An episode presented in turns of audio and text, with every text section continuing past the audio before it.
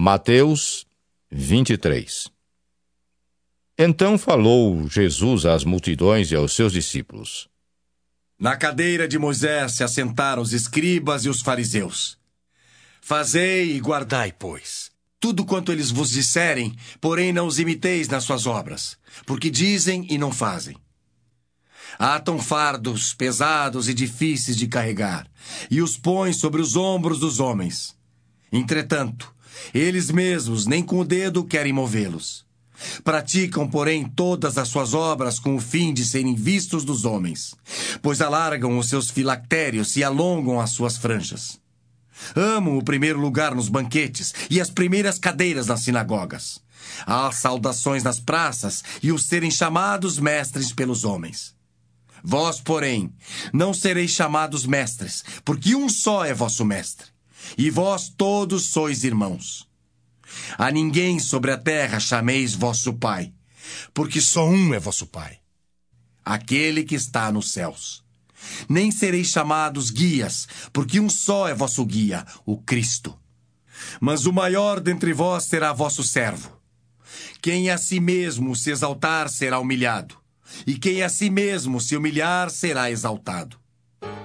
Ai de vós, escribas e fariseus, hipócritas, porque fechais o reino dos céus diante dos homens. Pois vós não entrais, nem deixais entrar os que estão entrando. Ai de vós, escribas e fariseus, hipócritas, porque devorais as casas das viúvas, e para o justificar fazeis longas orações. Por isso sofrereis juízo muito mais severo.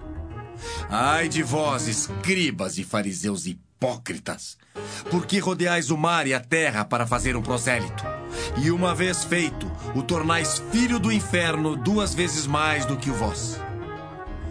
Ai de vós, guias cegos que dizeis: quem jurar pelo santuário, isso é nada.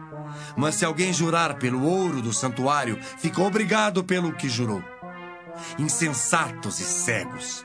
Pois qual é maior, o ouro ou o santuário que santifica o ouro? E dizeis: quem jurar pelo altar, isso é nada. Quem, porém, jurar pela oferta que está sobre o altar, fica obrigado pelo que jurou. Cegos. Pois qual é maior? A oferta ou o altar que santifica a oferta? Portanto, quem jurar pelo altar, jura por ele e por tudo que sobre ele está.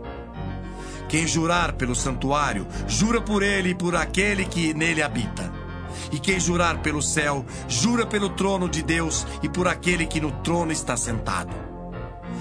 Ai de vós, escribas e fariseus hipócritas, porque dais o dízimo da hortelã, do endro e do cominho, e tendes negligenciado os preceitos mais importantes da lei: a justiça, a misericórdia e a fé. Devíeis, porém, fazer estas coisas sem omitir aquelas. Guias cegos que coais o mosquito e engolis o camelo. Ai de vós, escribas e fariseus hipócritas, porque limpais o exterior do copo e do prato, mas estes por dentro estão cheios de rapina e intemperança. Fariseu cego, limpa primeiro o interior do copo para que também o seu exterior fique limpo. Ai de vós, escribas e fariseus hipócritas, porque sois semelhantes aos sepulcros caiados, que por fora se mostram belos, mas interiormente estão cheios de ossos de mortos e de toda imundícia.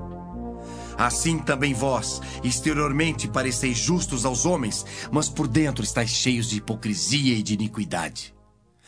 Ai de vós, escribas e fariseus hipócritas, porque edificais os sepulcros dos profetas, adornais os túmulos dos justos e dizeis: Se tivéssemos vivido nos dias de nossos pais, não teríamos sido seus cúmplices no sangue dos profetas. Assim contra vós mesmos testificais que sois filhos dos que mataram os profetas. Enchei vós, pois, a medidas de vossos pais. Serpentes, raça de víboras, como escapareis da condenação do inferno? Por isso eis que eu vos envio profetas, sábios e escribas. A uns matareis e crucificareis, a outros açoitareis nas vossas sinagogas, e perseguireis de cidade em cidade, para que sobre vós recaia todo o sangue justo derramado sobre a terra, desde o sangue do justo Abel até ao sangue de Zacarias, filho de Baraquias, a quem matastes entre o santuário e o altar. Em verdade vos digo que todas estas coisas hão de vir sobre a presente geração. Ah, Jerusalém, Jerusalém, que matas os profetas e apedrejas os que te foram enviados. Quantas vezes quis eu reunir os teus filhos, como a galinha junta os seus pintinhos debaixo das asas, e vós não o quisestes. Eis que a vossa casa vos ficará deserta. Declaro-vos, pois, que desde agora já não me vereis até que venhais a dizer: Bendito que vem em nome do Senhor.